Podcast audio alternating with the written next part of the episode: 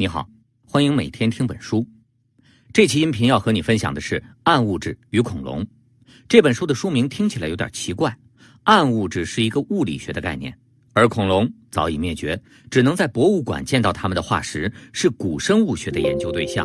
这两个东西八竿子都打不到一块儿，怎么把它们联系到一起了呢？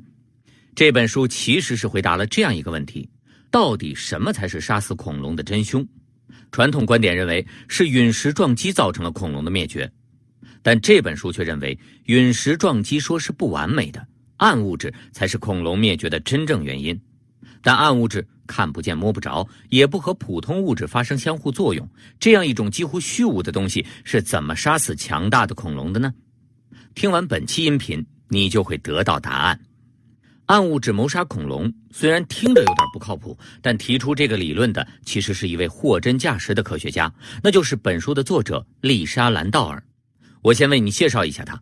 丽莎·兰道尔是美国的一位女性物理学家，身兼哈佛、麻省理工、普林斯顿三所顶级名牌大学的物理系终身教授职位。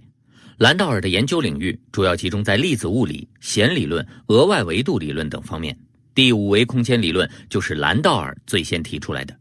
这个理论是怎么回事呢？我们知道，按爱因斯坦的广义相对论来说，人类是生活在四维时空里的，就是三维空间再加上一个时间维。但是兰道尔提出，除了这四个维度之外，宇宙还存在一个额外的维度，就是第五维空间。但这种空间结构，我们人类想象不出来，只能用数学来描述。也是因为这个理论，兰道尔被人们称为挑战爱因斯坦的理论物理学家。除了搞科研，兰道尔还写科普图书，结果一写就成了《纽约时报》超级畅销书作家。兰道尔有不少科普著作，这本《暗物质与恐龙》就是其中最受欢迎的。这本书之所以受欢迎，原因在于它有一个特点：它虽然是科普著作，但读起来却像侦探故事。这话不是我说的，是著名物理学家、诺贝尔奖获得者吉普·索恩对本书的评价。而索恩就是科幻大片《星际穿越》背后的科学顾问。为什么说这本书像侦探故事呢？因为它是用一个个已经被证实的科学事实，加上严密的逻辑推理，最后得出了一个令人震惊的结论，那就是暗物质谋杀了恐龙。这就和侦探破案的过程很类似。既然这样，那么。我们也采用类似侦探破案的方式来讲述这本书。我会先带你看看案发现场，看看六千六百万年前恐龙灭绝的时候到底发生了什么。这个恐龙灭绝的时间也有说是六千五百万年前的说法。然后我会给出书里的三条关键线索，分别是一种金属叫一，物种大灭绝的周期性，还有暗物质。根据这三条线索，我们就可以一步一步推导出暗物质杀死恐龙的过程。破案之后，我们再探讨一个问题：既然暗物质杀死过恐龙，那么它会不会用同样的方式杀死人类呢？如果会，我们能不能躲过这场灾难呢？好，在我们正式介绍主要内容之前，先来看看案发现场吧，也就是六千六百万年前恐龙灭绝的时候发生了什么。那时候发生的事情可以用一个词来概括，那就是物种大灭绝。这个概念非常重要。因为它是本书理论体系的出发点，也是最终的落脚点。兰道尔教授构建这套理论的目的，不仅仅是为了解释恐龙这一个物种灭绝的问题，更是为了解释整个物种大灭绝的发生机制。而恐龙灭绝只是物种大灭绝的一环。所谓的物种大灭绝，就是指在一个比较短的时间范围内和比较大的地理范围内，生物的数量和种类急剧下降的事件。历史上的物种大灭绝事件至少发生过二十次，听起来很可怕吧？其中最著名的物种大灭绝有五次。当然，我们只需要关心五次中的最后一次，也就是发生在六千六百万年前的白垩纪末期物种大灭绝，因为恐龙就是在这一次物种大灭绝中消亡的。当然，严格来说，不是所有恐龙都灭绝了。有些学者认为，部分会飞的恐龙活了下来，最后演化成了鸟类。关于物种大灭绝这件事本身，有两点是值得关注的。第一是它的持续时间，虽然刚才说物种大灭绝发生在较短的时间范围内，但这个短是相对于地质年代来说的。对于人类来说，这个短其实很长。一次物种大灭绝可以持续几百万年，所以物种大灭绝不是一个瞬间性的概念，如果在一段时间内没有发生什么灾难性事件，但物种形成的速率远远低于物种消亡的速率，这也叫物种大灭绝。比如，我们目前的时代其实就正处在一次无声无息的物种大灭绝中。科学家估算，正常的物种消亡速度是平均每年有一个物种灭绝，但实际上，我们今天的物种灭绝速度是这个平均值的几百倍。第二点需要注意的是，物种大灭绝在地球生命史上占据了绝对统治地位。我们不要以为生存是一件轻轻松松、理所当然的事情。科学家推算，自地球诞生以来，曾经出现过的生物已经灭绝了超过百分之九十八。这是一个非常恐怖的比例，等于说几乎所有出现过的物种都灭绝了。可见，生存本身是一种特殊的幸运，灭绝才是生命的常态。现在我们说回到六千六百万年前的白垩纪物种大灭绝，白垩纪末期到底发生了什么？是什么导致了那一次物种大灭绝的发生？这个问题的答案曾经众说纷纭，相信你多多少少都听说过。比如说，火山活动、气候变冷或变暖、海平面上升或下降，还有说缺氧的。而其中最关键的一个假说是陨石撞击说。陨石撞击说认为，六千六百万年前，一个直径大约十公里的陨石以比火箭还快几倍的速度撞上了地球，位置在墨西哥的尤卡坦半岛。撞击释放的能量相当于摧毁广岛和长崎的原子弹能量的十亿多倍。这次撞击造成了全球四分之三的物种灭绝，其中就包括了恐龙。这些假说曾经谁也说服不了谁，吵个没完没了。直到一个关键证据的出现，这个证据一出来，就以摧枯拉朽的方式终结了这场纷争。它完美的证明了陨石撞击说的正确性。最后，在二零一零年的时候，四十一位科学家聚在一起开会，会议的内容就是把陨石撞击说由一个假说确立为明确的科学结论。就连那些曾经反对陨石撞击说的科学家，都纷纷为陨石撞击说站台。那么，这个如此强大、能让众多科学家信服的证据究竟是什么呢？其实，它就是我们前面提到的三条关键线索的第一条，那就是一元素。一就是一个金字旁，右边加一个衣服的一，是地壳中最稀有的元素之一。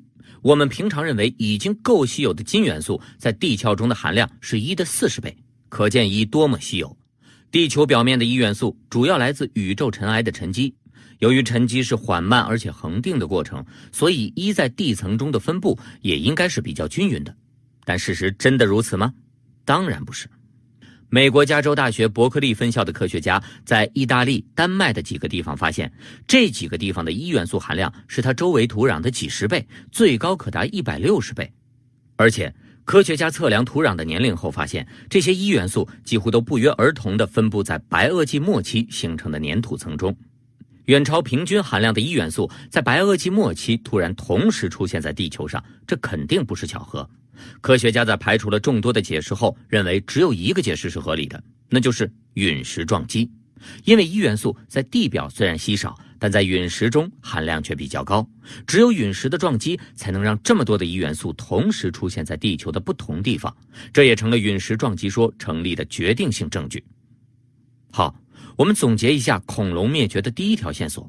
我们讲到了，对于地球生命史而言，灭绝是常态而非特例，导致物种大灭绝的可能有好几种。最终，一元素的出现让陨石撞击说脱颖而出，击败了其他理论。因为一太稀少了，却在同一时间集中出现，只可能是由地外陨石带来的。一元素也是我们推理出暗物质杀死恐龙的第一条关键线索。说完了第一条关键线索，这案子看上去就已经破了。科学家确定就是陨石杀死了恐龙。那你可能会问了，不是说杀死恐龙的是暗物质吗？怎么又变成陨石撞击这样的老生常谈了呢？其实兰道尔教授本人是认可陨石撞击说的，但他认为这个理论不完善。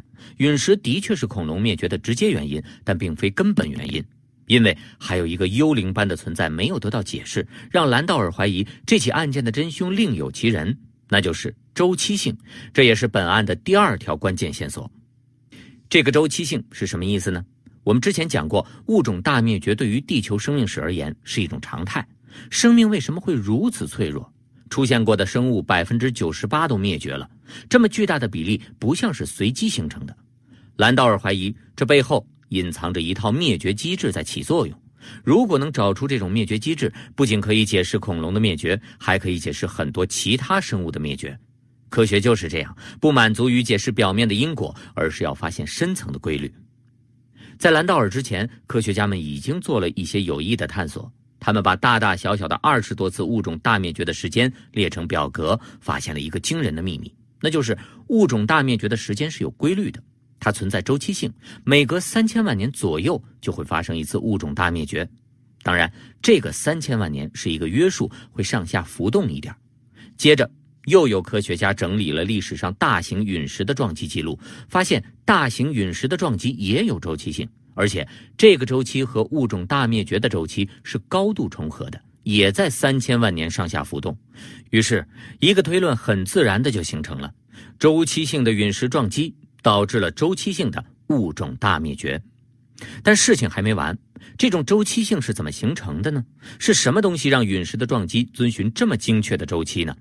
兰道尔认为，要搞清楚陨石撞击的周期性，首先要知道这些陨石是从哪里来的，而不同的陨石来源也不同，所以得先确定陨石的分类。撞击地球的陨石主要分为两类，一类是小行星，还有一类是彗星。小行星和彗星有什么区别呢？小行星的主要成分是石头，彗星既有石头又有冰块。小行星体积大，速度慢；彗星体积小，速度快。但这都不是主要区别，最大的区别是，彗星穿过地球轨道有明确的周期，但小行星没有明确的周期性。你看，又提到了周期性，这就很关键了。因为彗星比小行星更符合周期性这个特点，所以兰道尔认为造成物种大灭绝的陨石应该是彗星，而不是小行星。把小行星排除掉的好处就是我们可以明确陨石的来源地了。因为太阳系的彗星大多储备在一个地方，那个地方叫做奥尔特云，是一个包围着太阳系的球体云团。奥尔特云距离地球非常远，光线从那里到地球都至少要跑一年，可以说是太阳系的最远端。这就很有意思了。什么力量可以让彗星从太阳系的最外面跑到最里面来呢？兰道尔认为，根据万有引力定律，引力与距离的平方成反比，而奥尔特云距离太阳十分遥远，所以这里的彗星受到太阳的引力已经很微弱了。它们在轨道上处于一种摇摇欲坠的平衡状态，稍微有一点来自其他天体的引力扰动，就会让这些彗星脱离轨道，进入内太阳系，甚至向地球飞过来。那么，这种造成引力扰动的引力源究竟是什么呢？这个问题不仅困扰了兰道尔，也困扰了整个天文学界很多年。为了解释周期性的彗星雨，天文学界提出了许许多多的理论。我先给你讲讲其中最震撼、最具有想象力的一种。这个理论叫做复仇女神假说。复仇女神假说最惊人的地方在于，他提出太阳系其实有两颗太阳，也就是说。太阳是一个双星系统，拥有一颗叫做内梅西斯的伴星。内梅西斯就是希腊神话中复仇女神的名字。这个假说并非异想天开，因为在宇宙中，双星系统是非常普遍的，甚至可能比单星系统还要多。既然有两颗太阳，那为什么我们看不到另一颗太阳呢？这个理论认为，那是因为它的亮度太低了。复仇女神是一颗红矮星或者褐矮星，所以人类用肉眼。根本看不到的。如果这个理论成立，那么它就可以成功解释周期性的物种大灭绝。因为这颗太阳每隔几千万年就要掠过奥尔特云一次，它的引力吸引了奥尔特云中的彗星，把它们从奥尔特云中拽出来，造成了周期性的彗星雨，进而造成了周期性的物种大灭绝。但可惜的是，随着更先进的射电天文望远镜的发展，人类始终没有找到这颗黑暗的太阳。这个在天文界浪漫了几十年的假说，最终被证明是不成立的。造成周期彗星雨的引力源应该是另有原因。另一个备选的引力源是银河潮汐力。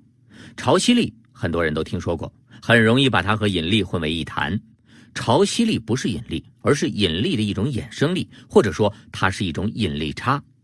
比如说，月球对于地球上不同部分的引力是不一样的，这种不同部分之间的引力差。就是潮汐力，正是地月潮汐力引起了地球上海洋的潮汐，而在银河中同样也存在着这样的潮汐现象。整个银河系对于奥尔特云各个部分的引力是不同的，这种引力差会把奥尔特云拉长，奥尔特云被拉长之后，某些彗星距离太阳的距离就比我们想象中要近得多了。一旦它们运行到近日点，就很容易被潮汐力从奥尔特云里面推出来，从而进入到内太阳系。但兰道尔认为，银河潮汐力只能造成缓慢而稳定的彗星流，这样的彗星流不足以引发物种大灭绝，所以银河潮汐力也不是我们要找的引力源。总结一下这部分的内容，兰道尔教授发现，物种大灭绝是有周期性的，每隔三千万年就会发生一次，而这个周期和陨石撞击的周期正好是吻合的。又因为彗星比小行星更符合周期性，于是兰道尔推断是某种引力源吸引彗星脱离轨道，造成了周期性的物种大灭绝。以上介绍的是暗物质杀死恐龙的第二条关键线索，也就是周期性。关于引起这种周期性的引力源，科学界有众多猜测，但是最后都被排除了。他们都不足以成为这套灭绝机制的幕后真凶。最后，兰道尔想到了一种东西。这个东西从来没人把它和物种大灭绝联系起来，那就是暗物质。我们最终迎来了本期音频真正的主角。那我们现在就来讲本书的第三条关键线索——暗物质。这也是三条线索中最关键的一条。要讲暗物质，我们首先得知道暗物质是什么东西吧。兰道尔用一个很简单的说法就讲清楚了。他说：“暗的反面是什么呢？是光啊。所以暗物质就是站在光的对立面的一种东西。”它是既不吸收光也不反射光的物质，当然，这个光不仅仅是指可见光，而是指所有频段的光，就是各种电磁波。用更学术的话来说，暗物质就是不能通过电磁波的观测来进行研究，也不和电磁力产生作用的物质。这个定义意味着什么呢？意味着人类完全没办法看到暗物质，不仅肉眼看不到，用人类的其他眼睛，也就是各种探测器，也看不见它。因为人类认识世界的主要手段，大多数都是基于光学的，我们只能通过观测到的一些宇宙现象，间接证明暗物质的存在。那您可能就要问了：既然用人类所有的眼睛都看不见暗物质，我们凭什么说它一定存在呢？其实这是因为我们不得不假设暗物质的存在，只有先假设暗物质存在，才能在符合现有引力理论的框架下解释很多物理现象。如果不假设暗物质的存在，那么这些物理现象就会和牛顿力学以及广义相对论产生矛盾。其实，现代物理学的好多理论模型能够成立，不是因为我们真的发现了某个假设出来的东西，而就是因为假设它的存在，能够在符合现有理论的情况下解释很多实际存在的物理现象。比如引力波，不也是在提出了一百多年以后才被观测证明确实存在的吗？那假设暗物质的存在能够解释什么现象呢？先说结论，这个结论很让人震惊。如果不假设暗物质存在，我们的太阳就会飞走，甚至飞出银河系。这是怎么回事呢？这我们就得从荷兰天文学家简·奥尔特说起。对，又是这个奥尔特。我们前面提到的奥尔特云就是以他的名字命名的。在奥尔特的那个年代，人们已经知道，恒星虽然名字里有个“恒”字。但是它们也是会运动的，比如太阳就会绕着银河系的中心做公转运动。既然运动，就会有速度。如果速度太快，恒星就会被甩出去，成为在各个星系间流浪的星球；而如果运动的速度太慢，它们就会沿着时空的斜坡滑落，滑向星系的中心。而恒星运动的速度主要和星系的质量有关。有一天。奥尔特突发奇想，他想测算一下银河系的质量和恒星运动的速度是不是相匹配，银河系的质量能不能刚好让恒星既不飞走又不滑落？这一测算就出大事了，岂止是不匹配，简直差了十万八千里。计算出来的银河系质量至少要比实际测量的结果多五倍，它提供的引力才能维持恒星的运动轨道。奥尔特反复检查自己的测算结果，发现真的没算错。怎么会差了这么多呢？于是他只好假设银河系内还存在着一些我们完全看不见的东西，这些东西比普通物质多得多。正是这些东西提供的质量维持着星系的运行。而后来，一名叫弗里茨·兹维基的科学家做了相似的工作，并在1933年正式提出了暗物质的概念。在整个宇宙的构成中，暗物质占百分之二十六点八，是普通物质的五倍。数量如此巨大的神秘物质藏在黑暗的星空中，我们却不知道它到底是什么东西。这也正是暗物质这个理论迷人的地方。科学界对于暗物质的本质至今都还没有定论。有些理论认为暗物质是一种弱相互作用的大质量粒子，还有人认为暗物质其实就是普通天体，只是我们没有足够的光去发现它们。这个问题，世界各国都在积极的进行研究。比如，我们国家就发射了暗物质探测卫星“悟空号”，相信在未来，暗物质到底是什么这个问题一定能够得出答案。了解完关于暗物质的基本情况，我们可以回到这起谋杀案的本身了，看看暗物质是通过什么方法杀死恐龙的。前面说了，暗物质看不见摸不着，基本不和普通物质发生相互作用。这样一种近乎虚无存在的物质，怎么能杀死强大的恐龙呢？只有一种方法可以让暗物质和普通物质世界联系起来，那就是引力。哎，我们前面要找的不正是吸引彗星脱离轨道的引力源吗？听起来好像有点门道。下面我就为你讲述这起案件最核心的部分——凶手的作案手法。按照传统的观点，暗物质虽然质量巨大。但好像也很难引发周期性的彗星雨，因为引力、电磁力、弱相互作用力、强相互作用力这四种自然界的基本作用力中，引力其实是最弱的一种力。你想想看，你拿一块磁铁就能吸起地上的一根区别针，这说明一小块磁铁的磁力很轻松的就战胜了整个地球的引力。只有当物质质量特别大的时候，引力的作用才能很明显。暗物质的质量的确很大，但它在星系中的分布是很均匀和弥散的，是一个球形的晕状结构，就是光晕的晕，没有很紧密的凝聚成一团。这样松散的结构是没办法产生很集中的引力的。但兰道尔认为，普通物质中的基本粒子有很多种。什么质子、中子、光子等等，而且普通粒子之间的相互作用也分为很多种，分为引力相互作用、电磁相互作用、弱相互作用、强相互作用。既然普通粒子不止一种，相互作用也不止一种，我们凭什么认为暗物质粒子就只有一种，暗物之间的相互作用也只有一种呢？他觉得这样考虑是不完善的。兰道尔假设，暗物质粒子也分为很多种。这些粒子各不相同，有些喜欢聚在一起，有些喜欢自个儿待着。那些喜欢聚在一起的暗物质粒子，通过类似电磁相互作用的方式高度聚合，这就产生了和传统理论不一样的暗物质分布结构。这一类暗物质不是均匀弥散的，它们凝结在一起，形成了一个致密的盘子一样的结构。根据兰道尔的计算，这个暗物质盘和我们银河系的银盘会重合在一起。而我们的太阳就在这两个盘组成的平面上做水平运动，但是天文观测显示，太阳除了做水平运动，它还会在这个盘面上做上下的垂直运动。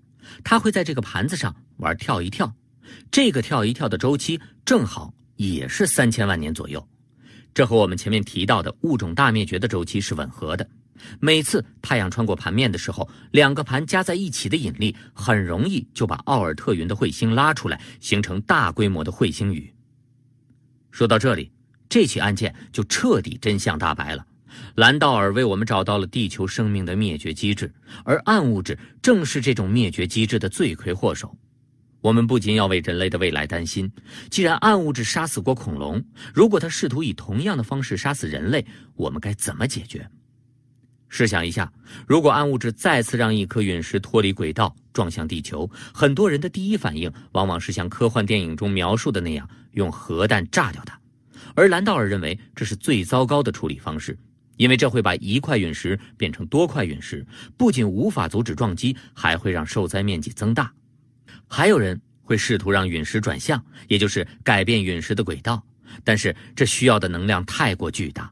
兰道尔在书中给出了一种更聪明的方法，既不会增大受灾面积，也不需要让陨石转向。这种方法就是改变陨石的速度，让它加速或者减速。具体的做法就是给陨石装上火箭，只要让它提前或者延后七分钟到达地球轨道就可以了。为什么是七分钟呢？七分钟是地球在公转轨道上移动半个身位所需要的时间。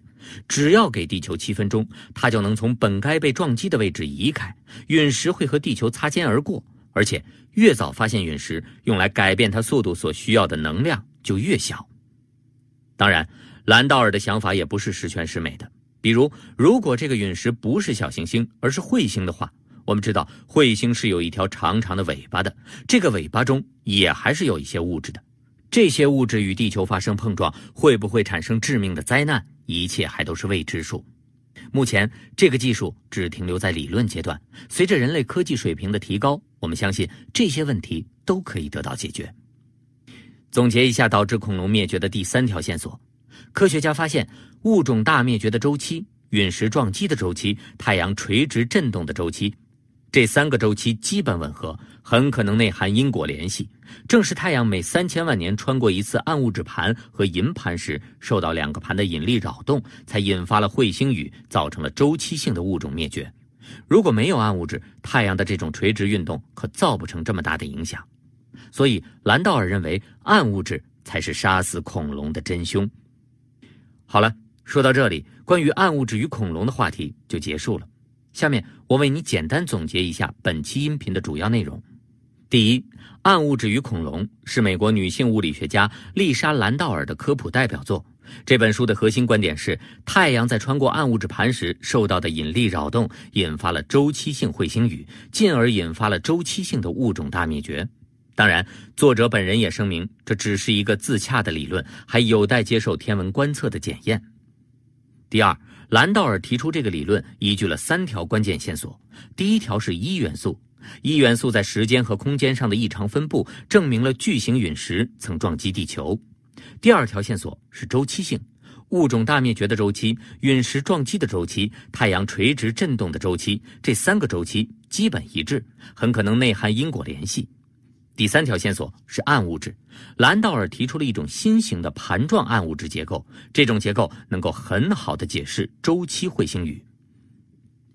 第三，如果暗物质试图像杀死恐龙那样杀死人类，我们应该如何应对？书中的答案是给陨石装上火箭，改变陨石的速度，只要让它提前或延后七分钟到达地球轨道，陨石就会和地球擦肩而过。这七分钟就是地球在轨道上移动半个身位需要的时间。这本书的主要内容到这里就分享完了。我还想跟你说说本书以外的一些事情。兰道尔提出这个理论的过程，能给我们一些思想上的启发。这就是本书的副标题“宇宙万物的互联”所蕴含的万物互联的思想。所谓万物互联，就是指在这个信息高度发达的时代，两种看上去毫无关联的事物之间可能具有隐秘的联系，就像暗物质和恐龙。又比如，外太空的彗星可以给地球带来很重要的资源，某些稀有的矿物质之类的，但彗星还影响了地球生物的演化轨迹。试想，如果恐龙没有灭绝，那人类还会不会出现，都是一个问题。整个地球的生命史，就是通过一颗小小的彗星。和广阔的宇宙联系了起来。除了科学领域，我们生活中也能应用万物互联的思想。就像互联网从业者经常举的那个例子，方便面这个产业真正的竞争对手不是方便米饭，也不是方便粉丝，而是各种外卖 App。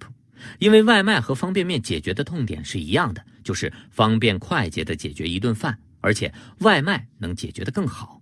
试想一下，在外卖还没有兴起的年代，如果你是一个生产方便面的传统企业家，假如你具备这种万物互联的思维，那你就能预见到危机，及时止损。如果你是一名创业者，也能通过这种万物互联的思维，发现外卖对方便面的替代作用，从而发现新的创业风口。好了。以上就是这本书的核心内容，你还可以点击音频下方的文稿，查收我们为你准备的全部文稿和脑图。恭喜你，又听完了一本书。